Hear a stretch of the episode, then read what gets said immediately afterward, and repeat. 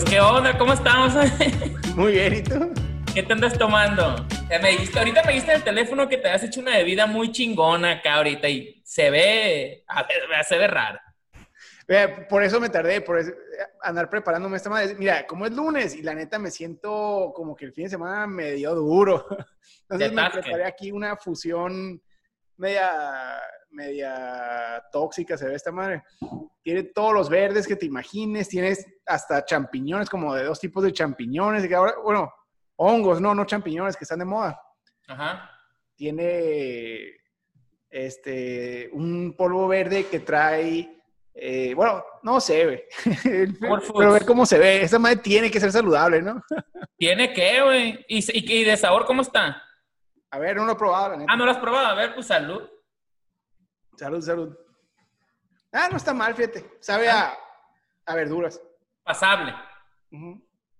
Oye, este, que te Ah, pues es que vi que subiste en tu historia el sábado, creo que fuiste a Nogales y que te recibieron con carnita asada, cuanta cosa, ¿no?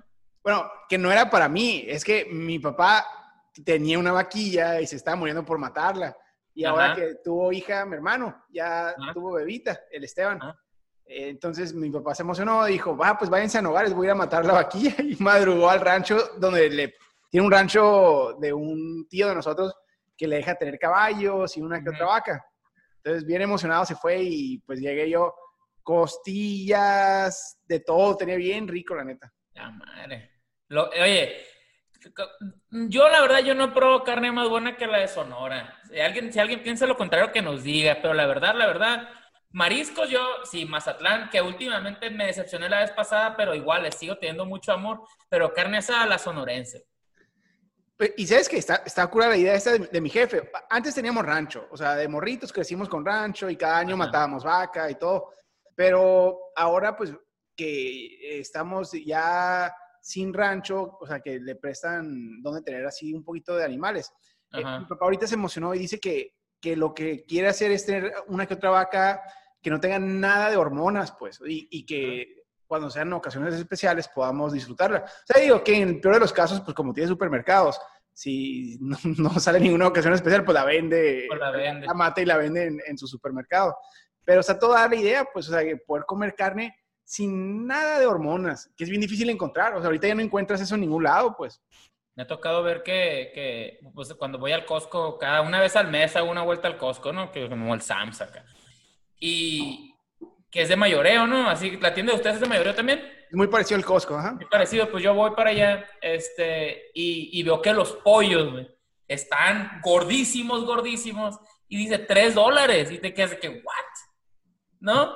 Sí, exacto, exacto. O sea, ¿con qué los inyectan, pues? Exacto. No, o ¿Qué sea, te estás ese- comiendo, pues? ya no parecen pollos, esos son avestruces. Ya parecen pavos, pues. Sí. Sí, a mí, a mí la verdad no me gusta, no me gusta mucho el pavo. ¿Tú, ¿Ahí te gusta el pavo? A mí me encanta Thanksgiving, la tragadera de Thanksgiving, uff. Hay un dicho, hay un dicho medio, medio corrientón del pavo que, que dice la gente que no le gusta el pavo. No, no está tan grosero. Si no nos gusta, lo quitamos, tú sácalo, sácalo. Dicen que comer pavo es como bailar con tu hermana, pues. No tiene chiste, pues, ni al caso. Pues, ¿para qué bailar con tu hermana? Es bien aburrido, pues, ¿no? Ah, pues está bien. está, Dicen que comer pavo es como bailar con tu hermana. Y me lo dijo mi papá. está bien, está bien, está bien, lo, lo acepto. Pero Oye. bueno, pero vaca, o sea, la carne es otro, otro rollo, o sea, ya bien preparada, las costillas, la carnita que nos hicimos, las salsas, el guacamole. Y, y luego mi jefe hizo, bueno, mi jefa hizo unos callos de hacha, bien ricos le Vale. quedaron aparte, un ceviche.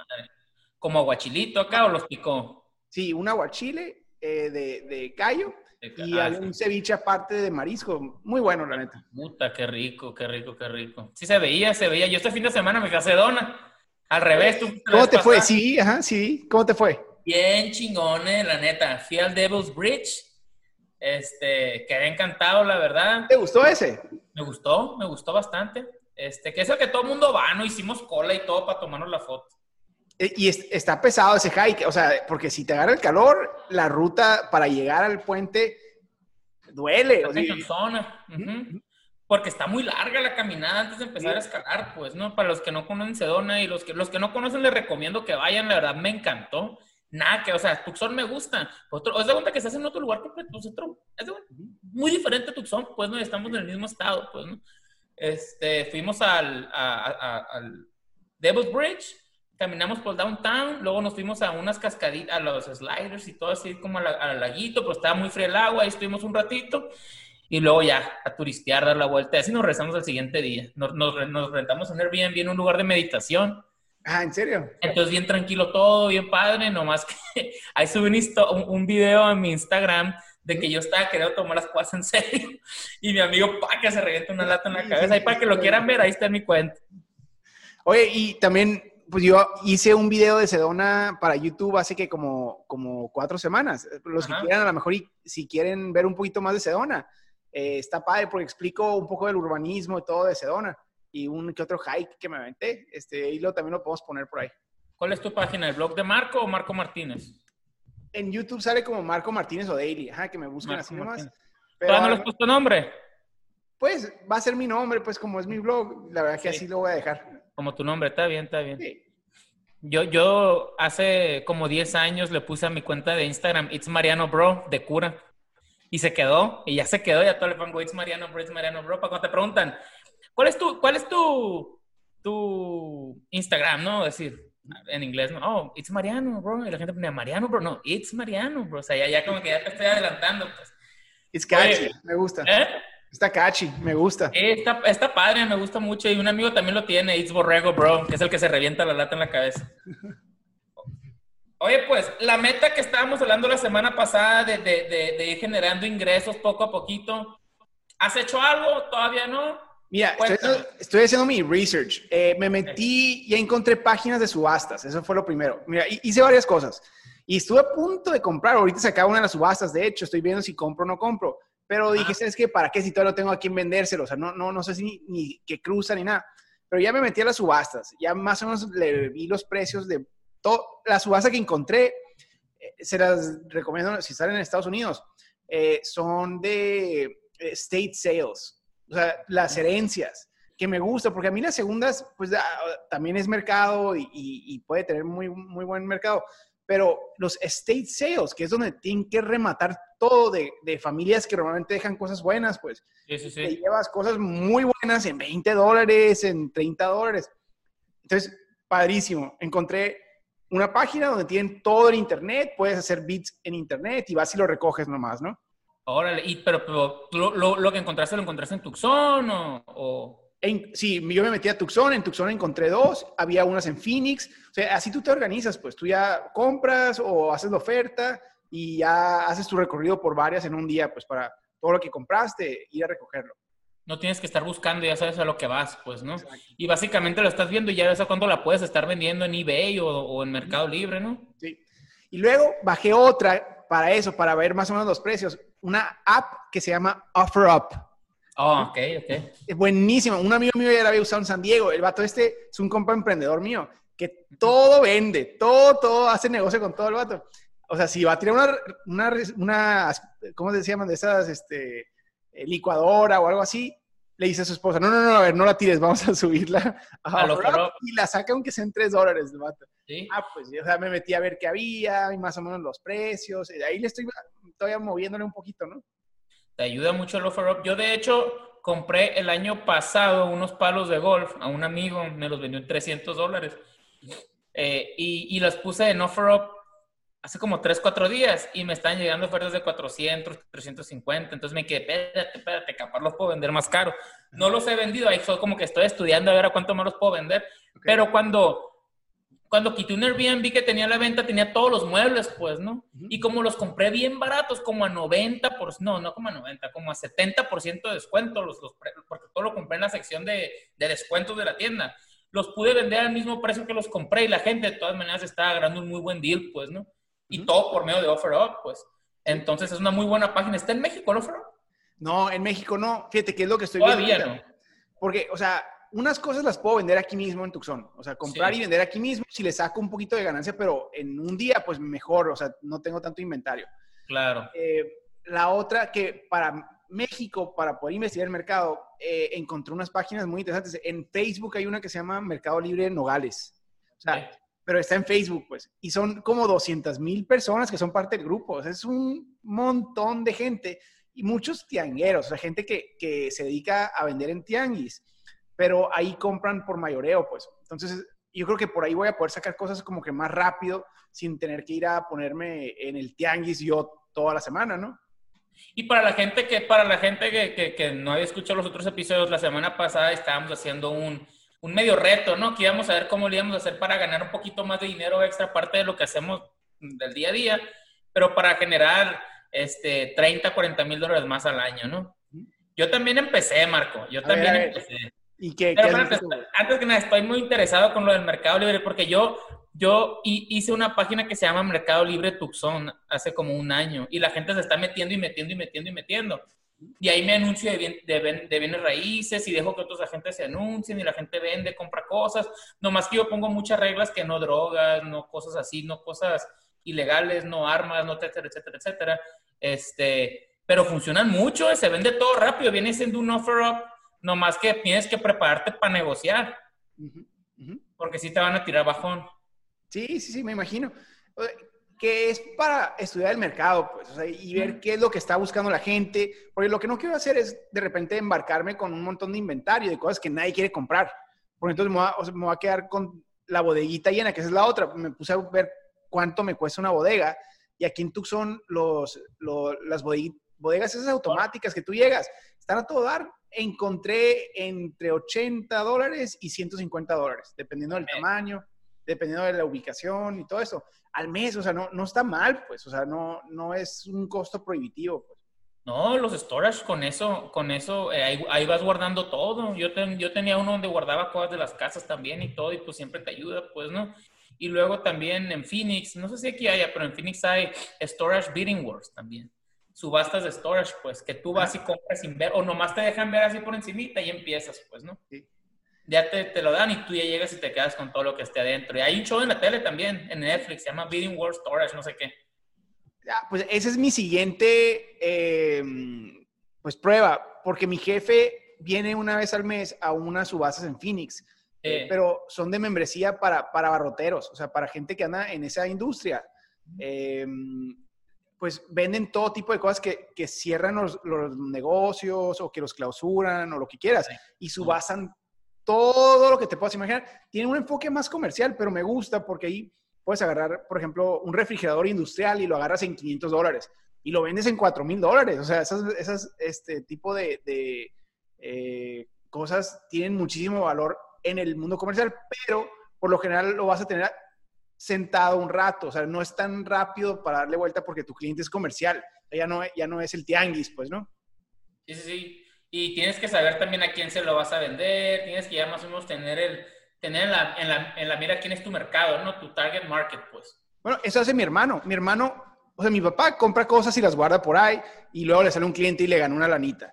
Pero mi hermano nomás compra cosas que ya tiene cliente. Entonces se mete cuatro o cinco días antes de la subasta a ver qué van a poner en, en, en el de la semana o en el del mes y se pone a buscar cliente antes de comprarlo. O sea, averigua si hay alguien interesado y negocia antes de, ni siquiera comprar el precio al que lo va a vender, pues. Órale, ahí nomás me imagino que el riesgo viene siendo que, que, se la ganen, pues. Pero si se la ganan, entonces le dice, oye, ¿sabes que No la puede conseguir y ya, se acabó. o sea. Está bien. Y va a Phoenix y luego va y se lo trae. Sí, se va a Phoenix y pues como normalmente ellos llevan un tráiler porque sí compran bastante eh, para la tienda, pues ya hasta lo sube el mismo tráiler, pues ni le cuesta el, el, shipping. El flete.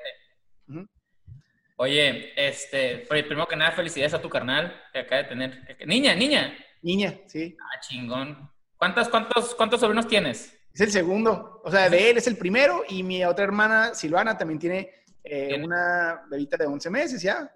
Órale. O sea, tus papás abuelearon en un año acá. Dos veces. Qué chingón, qué chingón. Están encantados, dicen, mi hermano, o sea, como papá me estaba platicando, encantadísimo, que no se lo imaginaba, y apenas lleva unos días, ¿no? Pero mis papás más todavía, o sea, no se imaginaban la alegría que era ser abuelos. No, pues fue por la vaca, güey. Pues fue, a matar la vaquilla. ¿Matar la vaca? Oye, Marco, hablando de, de, negocios y todo, vi un amigo donde cuando empezó la cuarentena, pues yo no sé si te diste cuenta que cerraron todos los car wash aquí en Estados Unidos, no puedes lavar el carro, o, nomás en los que tú lo lavabas a mano. Entonces este muchacho compró una máquina, digo, compró un carro, compró una máquina de, para lavar, etcétera, etcétera. Entonces puso un anuncio de car wash móvil. Ok. Entonces que él va donde tú estés y él te lo lava, te lo aspira, te lava los tapetes, armorol, todo te lo lava. Uy, buenísimo. Y no crees que te cobra 5 o 10 dólares, ¿no? O sea, te está cobrando de que detallado completo te cuesta 60, 70 dólares, pues, ¿no? Ok. y, yo, y yo dije, quién sabe qué tan buen negocio sea ese. Nunca le dije, no, dije, a ver, qué equivocado estaba, güey. El vato puso una foto en Vende y Compra o en Mercado Libre. Se, le, se le atascó de mensajes, güey. Dice, ya no tengo hasta el jueves. Usted ya está poniendo hasta para la otra semana, güey. Y es su, y es su, su, su side hustle, ¿no? Tiene su trabajo. Manda una persona que los lave los carros, va y está verificando el vato que todo se haga y que todo el mundo esté contento y luego en la tarde termina y va a ir le ayuda a lavar pero negociazo de las personas que estén pensando en qué poner, esa puede ser una muy buena idea. Muy, muy buena idea, güey, porque le funcionó y, y quién sabe cuándo los vuelvan a abrir, pues, ¿no? Y aparte, de todas maneras, el detallado, cualquier detallado, si vas a que te laven los tapetes, todo, no te baja de eso, pues, de todas maneras. Entonces, igual y crea su clientela y el negocio le va a durar. Oye, buena idea. ¿Sabes? Tengo un amigo que dice que los trabajos y los negocios menos sexy.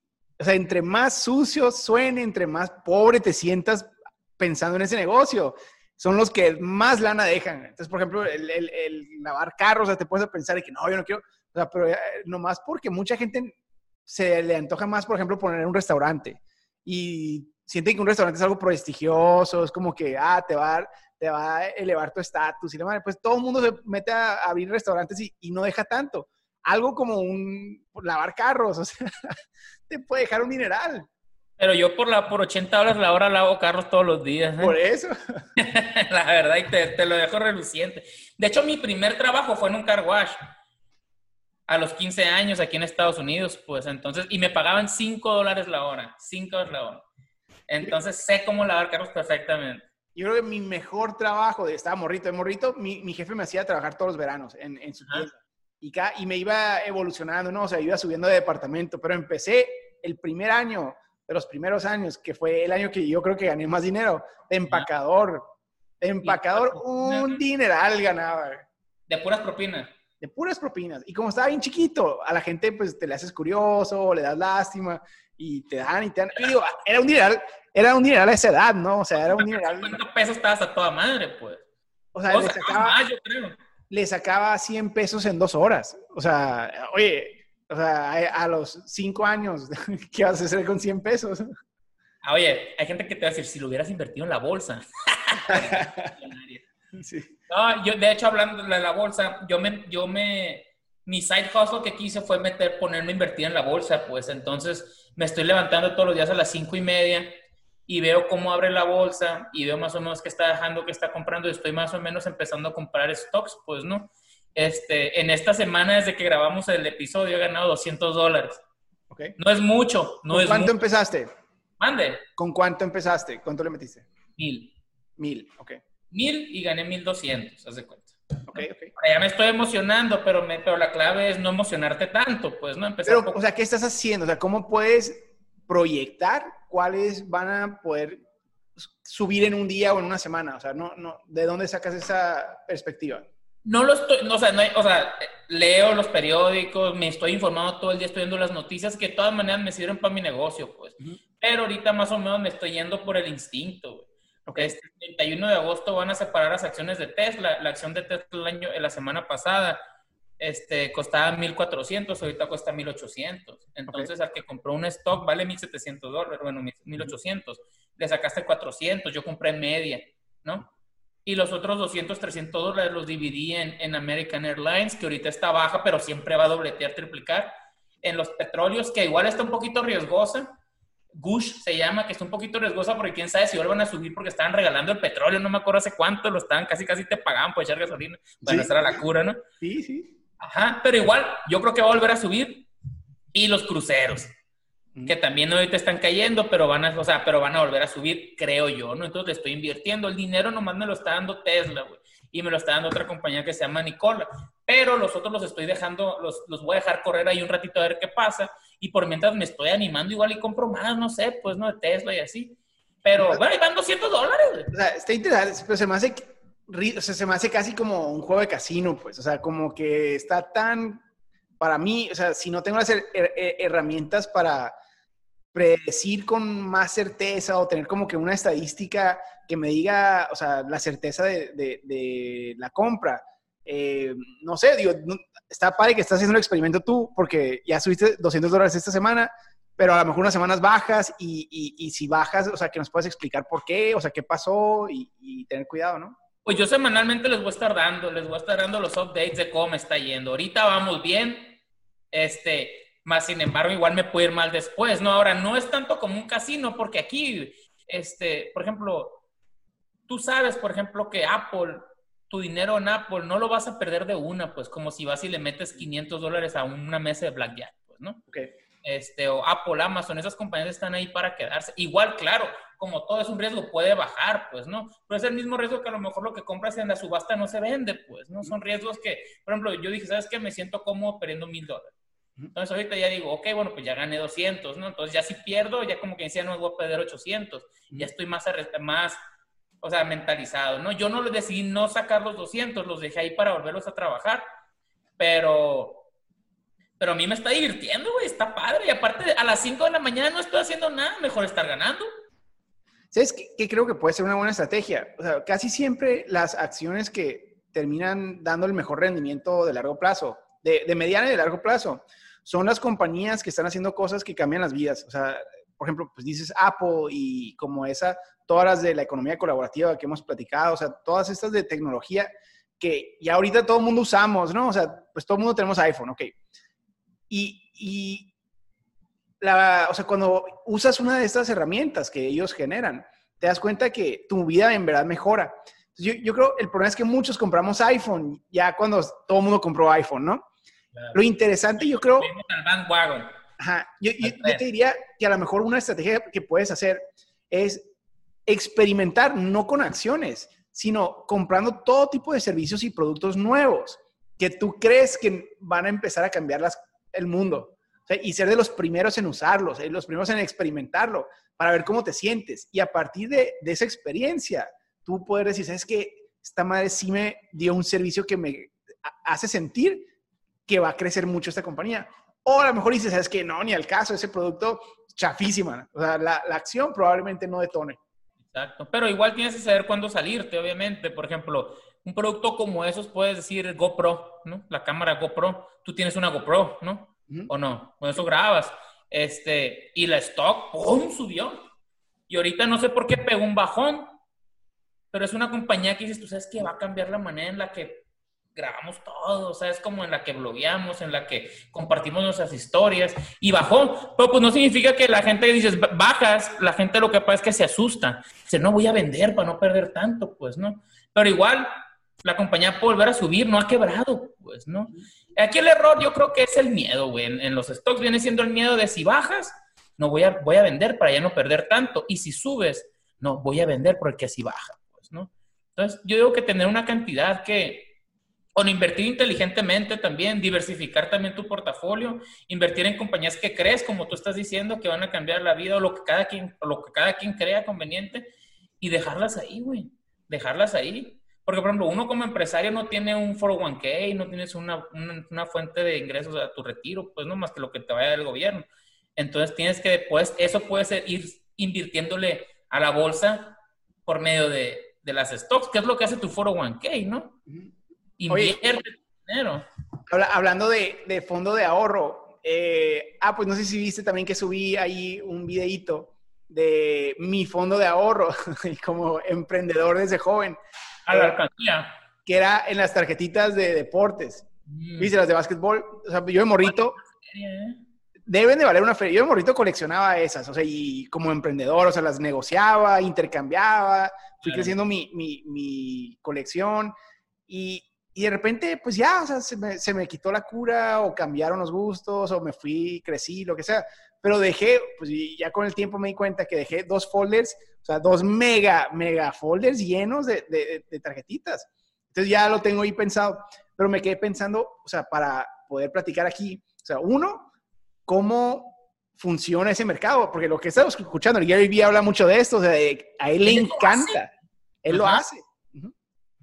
Él hace tarjetitas de básquet y de fútbol americano, ¿no? Sí. ¿Cómo te puedes enterar, por ejemplo? Pues te metes, o sea, puedes, puedes pedir una revista y te la mandan a tu casa que dice el valor de cada una de ellas. O sea, te da un, un valor de mercado más o menos, porque se están intercambiando y cada año actualizan la lista de valores y te dicen en promedio cuánto se, va, se, se vendió cada tarjetita, dependiendo del año, del jugador, de la marca de la tarjeta, si es coleccionable o no es coleccionable. O sea, hay, hay varias cosas que, que consideran. Pues. Condiciones que la mantengas, ¿no? Que tú la tienes como nueva, las tienes como nuevas en... Todavía han de oler hasta las tarjetitas, no las sabrías hacer plastiquito acá. Exacto. Sí, no, yo las tengo en plástico, o sea, todas bien cuidaditas. ¿Y te trajo Machín Memorias de cuando estaba chiquito o te animas a venderlas sin, sin, sin miedo alguno? Eso es, fíjate, curiosamente, o sea, porque dije, a ver, si ahorita ya dije que me voy a enfocar en generar ingresos, de crecer mi flujo, y tengo ese insumo, o sea, que ahí sentadas van a crecer despacito, pero, o sea, yo no, no, ahorita es la meta, crecer el cash flow. No, no estoy tratando de ahorrar dinero para futuro, sino crecerlo ahorita, ¿no? Y ahí tengo ese activo que a lo mejor si las vendo le saco 5 mil dólares, 10 mil dólares, no sé. Pero, pero invertir en otra cosa. Pero, o sea, ahí la cosa es, estoy dispuesto a perderle el valor sentimental, a decir, ¿sabes qué? Dinero, o sea, no, no, te, no te encariñes, esta madre es para lo que dijiste que iba a hacer, que era para ganar dinero un día. Pues, yo, yo te digo que haría. Es sin miedo al éxito. Véndela. Yo voy a calarle, voy a calarle, voy a, voy a ver, voy a averiguar los precios, voy a sacar más o menos una aproximada, a lo mejor ya viendo como que cuánto me pudieran ofrecer. A lo mejor ya me empiezo a encariñar con el dinero. Bueno, a lo mejor y sí, igual, porque igual las tarjetas, igual, ¿qué, qué va a hacer con ellas? Pues no puedo hacer nada, no eres, colecciona, no eres coleccionista de tarjetas y a lo mejor a alguien sí le va a ver un chorro de valor, pues no, yo conozco amigos que no, nunca, es más, cuando fui al Mundial, había gente que, yo, yo la verdad me dieron mi vaso de, de México, Alemania, de cuando te compras la cerveza, y me lo, me lo tomaba, iba por otra y lo refilaba y luego los tiraba, pues, ¿no? Pero hay gente que se los llevaba y los iba cargando todo el viaje y le decía, ¿por qué te lo llevas? Y me dicen, oye, porque es cuando México le ganó a Alemania en el Mundial de Rusia del 2018, etcétera, etcétera. Ajá. Yo me quedé, ah, bueno, pues ojalá gane México para que tu vaso valga muchísimo más, ¿no? Sí. Pero bueno, desafortunadamente no ganó, pero a lo mejor en el futuro puede ser un artículo coleccionable, pues, ¿no? Claro. Probable. Claro. Y esa es parte de lo que me está gustando de todo esto, o sea, que está poniendo mi cerebro a trabajar, a ejercitar ese, ese músculo de tratar de identificar qué cosas tienen valor, pero luego también es la logística de cada cosa, porque por ejemplo, puedo decir que en, en los state sales que estoy viendo, hay muchos muebles que dices, ese mueble lo están vendiendo en 30 dólares y es un mueble de 2 mil dólares, o sea, lo estoy viendo. El problema es que si no le encuentro cliente esta semana, voy a tener ahí guardado un mueble que ya me ocupó toda mi bodega, o sea, porque está muy grande. Y una tarjetita, pues a lo mejor te cuesta dos dólares y a lo mejor la vendes en 100 dólares, o sea, si la sabes eh, identificar el valor bien y no te claro. ocupan nada de espacio, o sea, entonces el poder como que hacer toda esa, esa circo logístico en el momento es, es otro rollo, ¿no? Sí. Sí, y también igual, igual y, pero también hay que ponerse a pensar, ¿qué, qué si, bueno, dices tú, ¿qué si lo dejo el, el, el sillón en el storage se me queda ahí un mes. Pero que si ni siquiera llega al storage y de Phoenix ya te lo trajiste para el dueño, pues me explico, también existe una gran, gran posibilidad. De y que lo que me gusta de los muebles es que, o sea, e, es una necesidad básica. O sea, muchos de estos muebles, mesas, sillas, cajoneros, todo eso, son cosas que le van a servir a una familia que está construyendo su casa ahorita. O sea, la gente siempre va a necesitar muebles una tarjetita o algo coleccionable o una joya ya son lujos, son, son cosas que como que no necesariamente queda claro para qué sirven, pues, ¿no? Entonces es otro mercado completamente. Sí, pues sí, es, es, bueno, es el mercado para la gente que ya tiene los sillones, que ya tiene todo, ya tiene, ya es, ya es como un hobby, un pasatiempo, uh -huh. este, comprar tarjetas para coleccionarlas, pues sí, también ellos le tienen que ver el valor de lo que le van a, de lo que le van a poder sacar cuando te la compran a ti. Uh -huh. O sea, cuando la tarjeta, si tú dices, no, la tarjeta vale 100, a lo mejor dicen, sí, pues eso es lo que yo la voy a vender a 100. Igual es la misma, igual se la voy a comprar a él en 50, 60, pues, ¿no? Entonces, y manda. algo que, que, o sea, digamos, ese es el, el, mundo de las tarjetas, ¿no? Y hay que investigarle, así como tú estás metiéndote a los stocks, hay que leerle para poder predecir cuál lleva más valor y si le vas a ganar, le vas a perder. Pero aquí en Tucson tenemos algo que es bien relevante, que es una industria global y que muy pocos la dimensionan, que es el tema de, los rocks and minerals, ¿no? Que el show, Rock and Mineral Show de, de, Tucson, que es el más famoso del mundo.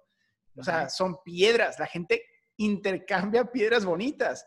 No, no sé si tienes amigos tú que, que se pongan en, ese, en esa exposición. Pero... Sí, tengo amigos joyeros que vienen del Paso, que vienen de Chihuahua, de Culiacán, a comprar piedras, güey. Y la verdad, ¿cuánto? Hay, hay piedras de, de, millones de dólares.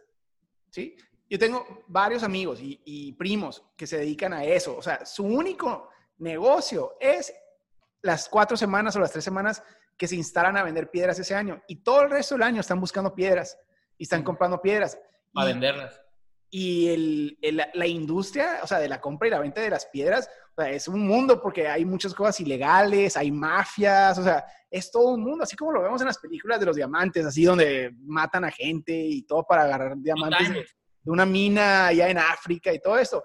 Pues lo mismo, pero con piedras que nunca te imaginarías, o sea, piedras que tú y yo las vemos y las tiramos al lago, no, no pensamos dos veces en ella y ellos pues le, entienden el valor a, cada una de esas piedras. Y como dices tú, hay piedras que valen millones de dólares y no das un 5 por ella. No, sí. Por ejemplo, el, ah, es más, hablando de las piedras, la semana pasada vinieron unos amigos, tengo una foto de sus amigos son, son, son los de dueños de Café Combate, ¿no? Trabajan, bueno, sus papás. Pero cuenta que ellos, su primo es joyero. Entonces lo invitaron a casa de un no sé quién en Texas, ¿no? Y fueron a casa de un señor que hizo su fortuna vendiendo joyas en Texas. Y el vato les enseñó una piedra en forma de búho.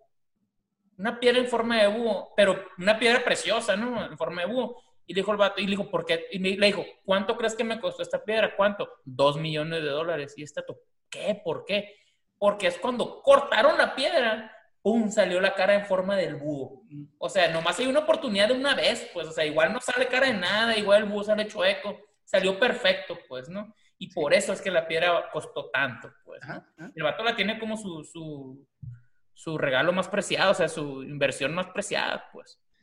Y, imagínate, o sea, poder entenderle ese mercado un poquito, pues, y te pones a comprar y vender piedras como, o sea, igual, eso, es otro producto con mucho potencial. Te metes a la industria, empiezas a empaparte de, de, de qué está en demanda o, o, o qué está ahorita en oferta y no sé, a mí me motiva. Eh, y aquí lo tenemos en Tucson. Siento que de aquí a enero, porque es en enero, puedo irme preparando un poco para ver si le saco una ranita extra este año. Podrías, y a lo mejor te puedo poner en contacto con gente que pone sus boots aquí, que ya tienes tú también, me imagino, pero igual te puedo ayudar ahí en, a ponerte en contacto con otras personas, ¿no? Oye, ahorita me voy a poner a pintar piedras allá afuera, a ver si. Pues, a picar piedras, a ver si sale en forma de algo de volada. Sí. No, sí es muy, muy interesante el mundo de las piedras. Y digo, estamos aquí en Tucson. Bueno, a mí me queda media cuadra, pues.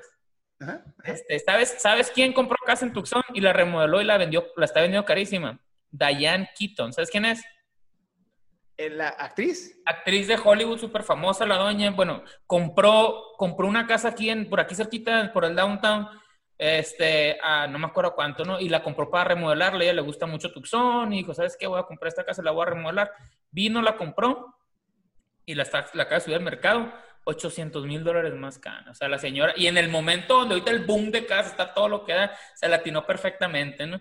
Ahorita yo digo que más que en el mercado de bienes raíces es para vender más que para comprar, porque hay tan poquitas casas porque la gente no quiere enseñarlas, no se quieren, no, no quieren arriesgarse con lo del coronavirus a listar la casa y que esté la gente entrando y saliendo, pues, ¿no? Entonces no hay mucho mercado, entonces por eso este, los intereses están bajando mucho. Entonces hay demasiados compradores. Entonces ahorita los vendedores, haz de cuenta que tu casa es, oro, es oro pues, porque la gente se está matando, o sea, no matando, pero están peleando por las casas. Pero es que también estoy viendo que se está escapando mucho talento y dinero de California y Nueva York. O sea, gente de California que dijo, o sea, es que ya los impuestos me tienen hasta las madres, eh, las regulaciones eh, prohibitivas me tienen hasta las madres, y también ahora, pues con lo de la del coronavirus, o sea, las, prohibiciones en muchos lugares en California son más estrictos que los de Arizona. Entonces, mucha gente, como que esto fue la gota que derramó el vaso para decir, ¿sabes qué? Me voy a salir de California y el vecino es Arizona. Entonces, nos está cayendo todo California a buscar casa en Phoenix, en Tucson, y eso pues nos levantó los precios muchísimo. Claro, y, pero, y quién sabe si bajen, ¿eh? O sea, quién sabe si bajen. Igual se va a estabilizar un poquito, pero pues eso va a hacer que, que crezca, que haya más negocios, que haya más, más, más inyección de efectivo, ajá, como tú dices, pues, ¿no? Pero también yo he hablado, con, bueno, no he hablado, pero he escuchado podcasts, el segundo mejor podcast, que es, este es el primero y luego el que sigue se llama Joe Rogan. Este vato se fue, de, de, él vive en Los Ángeles y se fue a vivir a Austin, Texas. Ahorita en lo de la pandemia y le preguntan, o sea, ah, porque como él dijo que se iba a salir, es comediante, un montón de comediantes se fueron a Austin y un montón de gente que le hace caso, pues es el show más escuchado en el mundo, pues, ¿no? Entonces ahorita Austin se está llenando de gente, pues, ¿no?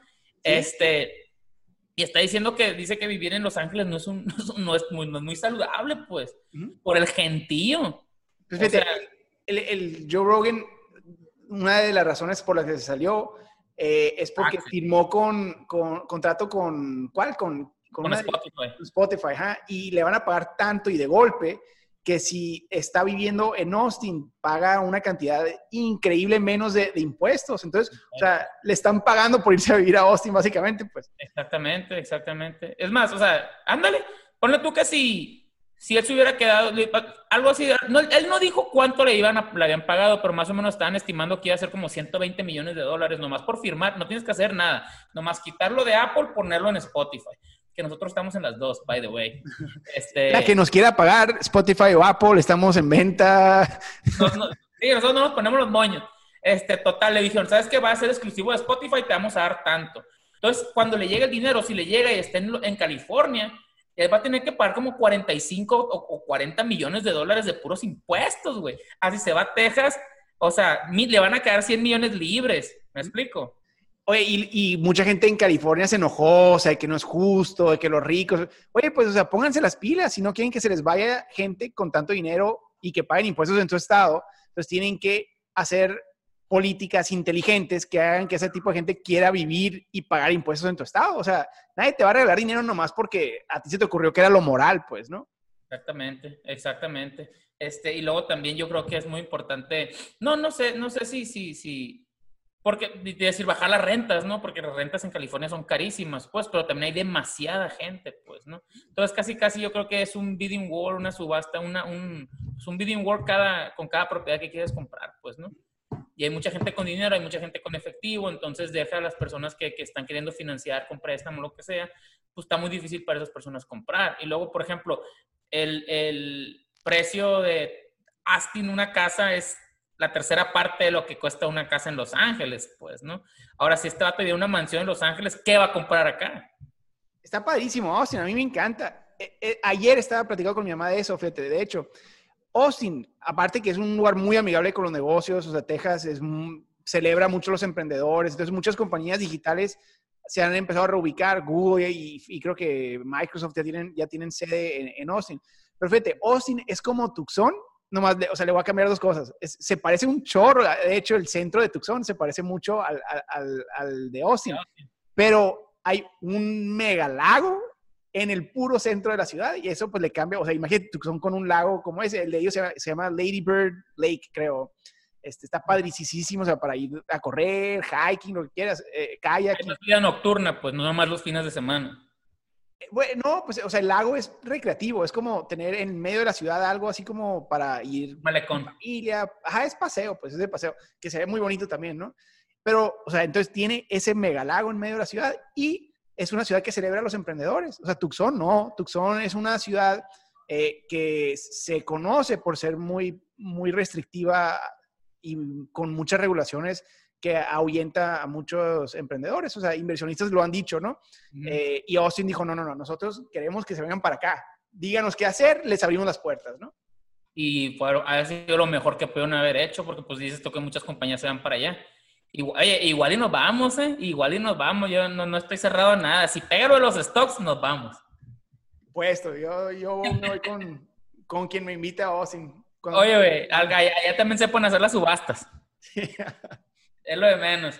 Sí, pero vas a ver que va, a lo mejor suben un poquito los precios de Texas o quién sabe, pues, ¿no? Quién sabe qué tanta influencia tenga este vato, ¿no? No, ya, Austin ya subió mucho, ¿no? O sea, Austin ya lleva como, yo creo, unos 15 años que, que va para arriba. O sea, ya, ya, no está como estaba antes, ya, ya está caro, de hecho. O sea, ya mucha gente ya no le alcanza a vivir en Austin. eh, va, va, a ser difícil porque si se va demasiada gente con mucho dinero a Austin, a rato pues va a ser un problema también para los que ya vivían allá antes, ¿no? Oye, hay mucha gente con dinero en Austin también, ¿no? O sea, Texas, petróleo, etcétera, etcétera. Sí. Uh -huh. Uy. Ah, Luis Carlos. ¿Qué onda, Luis? Y va a salir en el podcast tu grito. ¿Qué dijo? Un shout out para Luis. Es que se está preparando para el CrossFit. Ese es su... Ah, okay, okay. Está entrando en Zen. Y está viendo la NBA. No sé, no sé cuál fue el grito. Si fue por alguien que la regó en el juego o, o su motivación. Va a servir para las dos. Sí. Está bien, está bien. Marco, pues, ¿cómo vamos? Se me da que estamos perfectos de tiempo. Ya, sí, sí. Creo Se que fueron buenos temas los de ahora salieron. Estuvo muy padre el tema de hoy y qué curado que, que, que los dos nos pusimos a las pilas en eso de, de buscar un, un, una segunda fuente de ingreso. La semana que entra tenemos que venir con más avances y más informe. Y yo con gusto puedo decirles lo que estoy viendo también, los stocks también. O sea, yo no soy experto, igual no soy experto. Este, mis consejos son lo que yo estoy haciendo, son los riesgos que yo estoy tomando. Este, y, y si tienen más preguntas, pues con mucho gusto, ¿no? Me mandan mensajes. Y que nos pasen tips también los que, los que le sepan más. Más que, ándale, más, más que, oye, más que consejos, denos tips. Órale, pues, Marco, ya te tomaste tu bebida, tu power Ya, shot. ya, ya. Perfecto. Ando ahora sí con todo. El mío también, eh, jugo verde. Empecé una dieta también ahora, entonces, este, aquí tú me vas a ir bien diciendo si me voy más delgado o no. Va, va, va. Órale, ese es el otro reto.